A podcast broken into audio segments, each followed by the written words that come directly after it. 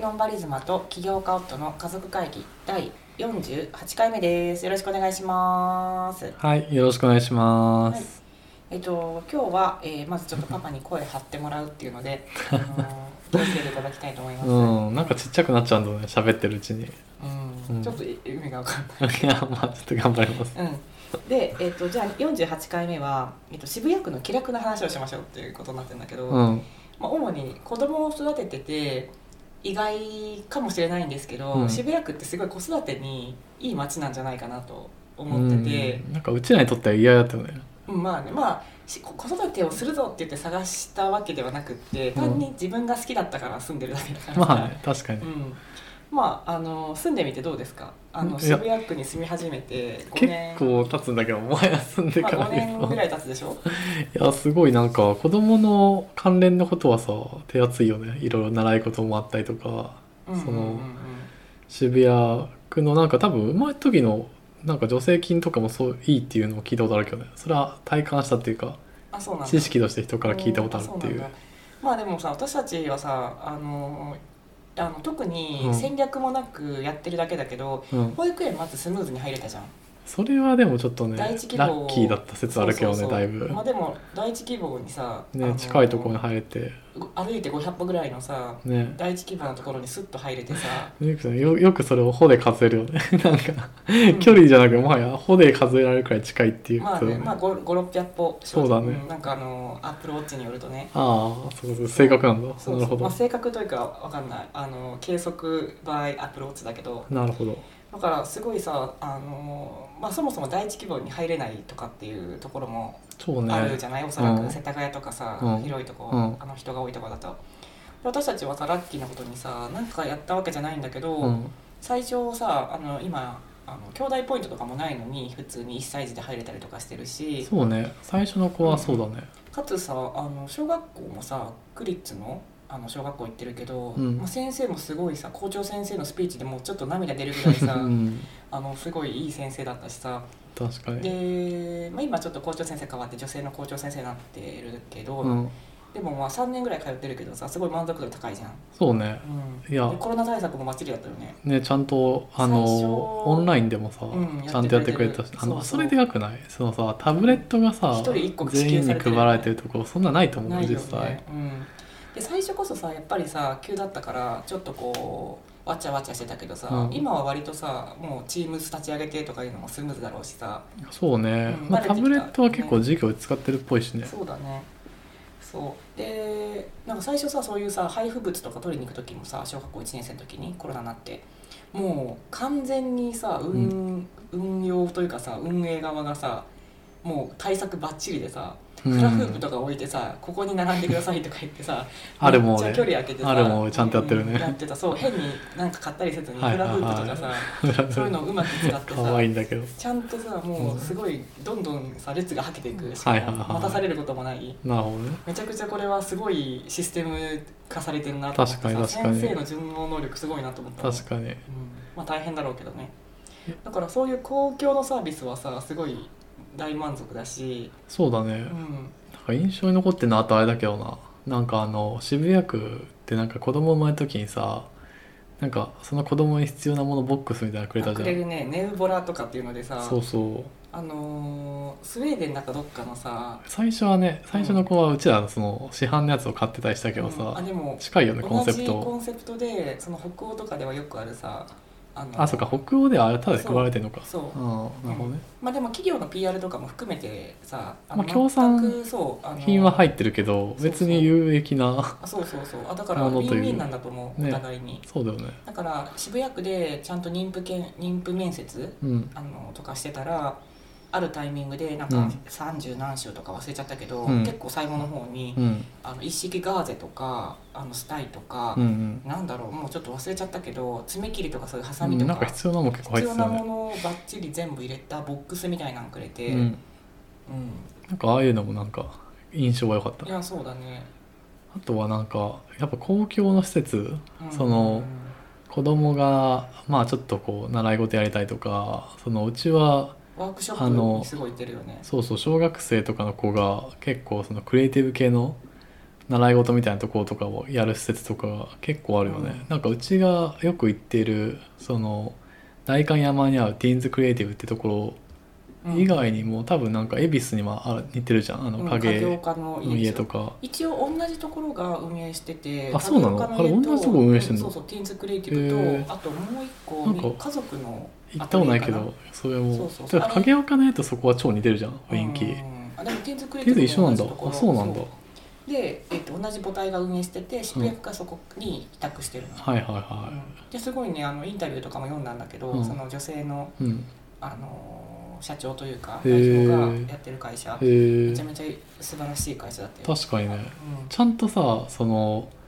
なんかアーティストとかがさワークショップに来てくれる時のアーティストがさ、うんなんかちゃんとしたアーティスト感あるよねあそうあの本当にあのしかもさこあのいやいや来てるっていうわけでもなさそうであはのねすっごい子供向けにちゃんとアレンジされた、あうんあの授業をやってくれてそれはすごい、うんかつなんか一方的じゃなくって本当にワークショップ一緒にやりましょうみたいな、うんで面白いのが小学生から高校生ぐらいまで、ういんや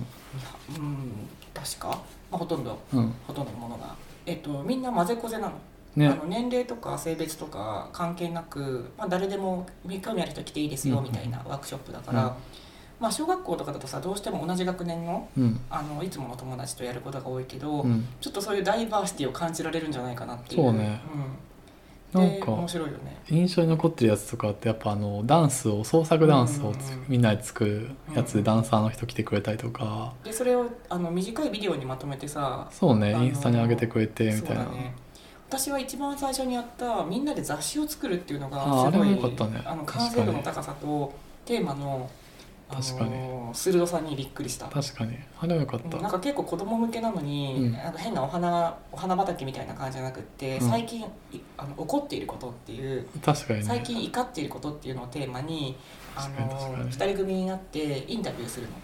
でインタビューしてその何に怒ってるのかとか、うんいろいろその人となりとかも含めてうん相手にインタビューして、うんでその人の人となりがすごい分かるようなうん写真を何枚か撮って、うんあのお互いにうんでそれを一つのあのコンテンツにするのねうんで全体としては私たちが何に怒ってるのかみたいうな、んそういうのをまとめた一つのなんか陣みたいになってて確かにでそれも印刷まで含めて、うんあのその授業で4時間とかの中でやるんだけど、初めてさ会った人たちとうんチーム組んで、うんでインタビューして、うんで文章に起こすとかいやすごい作業じゃないすごいよねうんすごいと思うで写真もすごいよくって子供目いや線よでか撮っってたると思うんだけどよかったあとれりあはえず本当にやねってるみたいなそうそうそう、素晴らしかったうん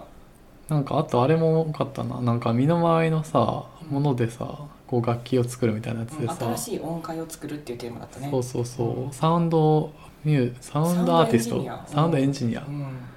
なんかその人がこう装置みたいなの作ってくれたんだそうねね 結なん局かその子供たちが、うんあの身の回りのもので、まあ、音が出るようにこういうふうにこう作りたいっていう,、うんこう設計を考えたら、うん実際音を出す時の仕組みみたいなのをうん大人のそのサウンドエンジニアという人たちが、うんあのなんかね組んでくれてそうであの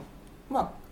原始的なんだけど、うんまあ、上からこう糸というか、うん縄みたいなのをつってそこでこう音が出るように、うんなんだろうトライアングルを鳴らすみたいな感じで、カンカランカラコロみたいな感じでそうそうそでもそれをちゃんとあの、ね、PC 一つでさ、うん動かせるように、ね、なんか組んでくれてんだよねプログラミうンそうグいやあれめっちゃあ良かれめっちゃためちゃ感動したよねいやなんかその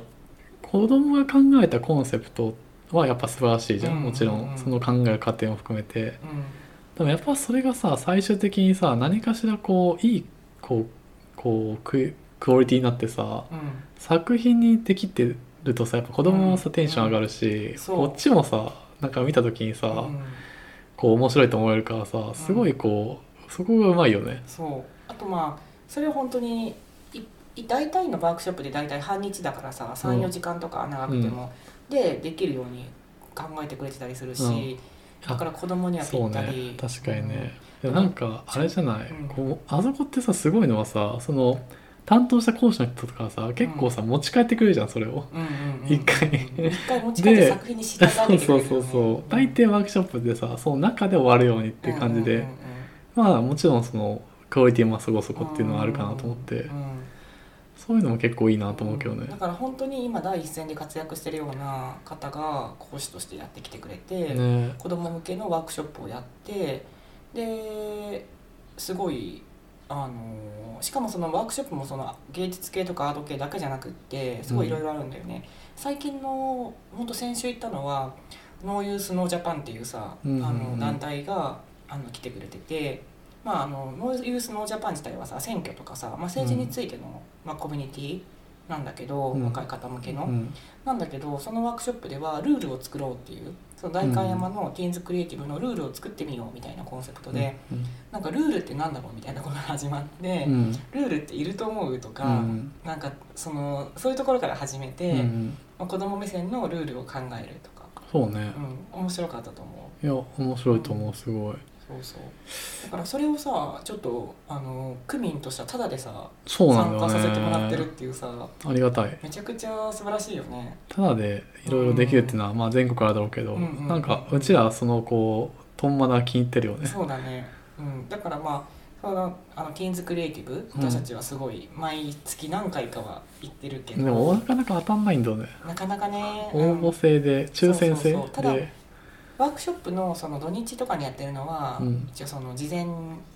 申し込みうんうんで人数多い場合はもちろんうん抽選なんだけど、平日やってるのは多分そんなに厳しくないから家近い人とかはまあ全まあ然ね毎日行けるんじゃないかなと思確かう。にで別にワークショップとかやんなくても卓球台とかうんあのドラム台とか、うんピアノとねか、あとまあカードゲームとかボードゲームとかてかあそういうのあれるから中高生とかのねバンドやってる子とかはさあそこで練習できたりしていいよあねそうだねでも影岡のゲームもさそういうスペースあったよねあったあったあのーおなんか音楽の あったあったううんんなんか音響となんか整ってそうなところとかねで影岡の家の方はもうちょっとちっちゃい子とかが遊べる感じのあのうんキッチンとかさ、あそあこのはあそこで綺麗だしそういいそうそうおもけちゃどがいっぱいすごい木を木のおもちゃがいっぱいあって、なんか楽しいよねそうねでなんかあのワークショップもさなんか食のワークショップとか、そうねあそこはなん毎か月やってキるみたいなッチンがあるフロアあるからねうんうんそれは多分一個違いあるかもねそうそう、まあ、だからそういうのもすごいあの活用できるしうんで何よりも私八甲バス好きなんだけど忘れてたかうん八な甲バスさまあ34本渋谷区内にさ、あの通ってるミニバスっていうかなんかうん100円で乗れるバスなんだけど、うんまあ時間潰れるんだよねいやめっあちゃゆっのくりぐるぐる回るから、そうねなんかそのうちら的にはこう時間があのかかるバスで子供が寝てくれるっていうところのメリット感じてるよね、そうそうそうあとバス好きだからまあままあねその間ね結構楽しくしてくれてるってあ、いうう、んうんなんかルートが3つあって名前が可愛いよねうん、夕焼け小焼けバスとかさそうそうそう春のパワールートとか、ね、そうそうそうそういうのあるよねいや八甲バスはなんか子供たちもなんか八甲バスだとか見ただけで3色くらいあるやつ喜ぶよねなんとかの色だとか、そうそうこう渋谷区民にとってはアイコニックな存在になってるよねう、んまあだから渋谷こん区な感はじで、ん渋谷区は子供いる人にはおすすめだけどね意外とおすすめだよねまあイメージは最初悪かったけど、多分ね渋谷っていう繁華街のイメージでなんか渋谷駅をイメージするとさそうそうそうなんか対してなんかこう子供に優しい雰囲気ないと思うんだけど、まあ実際あの辺はさやっぱ人も多いから、うんあんまりこう子供と何かっていうのはイメージしづらいと思うんだけど、うんもうちょっと住宅街とかはもう全然あるし、そうね、うん、なんか渋谷全体で見ると渋谷区全体うんなんか全然子育てにはいいんじゃないかなと思います、そうねうん、だから小学校のさ12年のクラス増えてるしね人めっ数。ちゃ増えてるらしいよねね、今て500か人超えてるんじゃない6年生とさ1年生のクラスがさ倍になってってことだよね、うん6年まあ生ね2クラスで1年生4クラスそうそうすごいよななんうんかこれだけ少子化を騒がれてる中そうそう そうそう増えてるところは増えてると、うんまあでもたくさん産んでるとかっていうことよりはだから転入してきてたと思うよ違う国そりゃそうだねいや二今万の少子化の話になってからさちょっとあ話いが違うやいやいや違うだかからなパパ的にはそのさあの分布が変わってるだけなんだっていうのあそうそうを思ったけど分布が変わってるだけあの、うん、渋谷区民だけ2倍子供産んでるとかめあちゃめちゃビビるわそういうわけではないそういうわけではないと思う それではないとう思う確かにまあでもおすすめなんでどこ住もうかなって考えてて渋谷区全くあの選択肢に入ってない人もいると思うんですけどうんまあ一つおすすめですわそうねうんはい以上ですはいはーいおしまい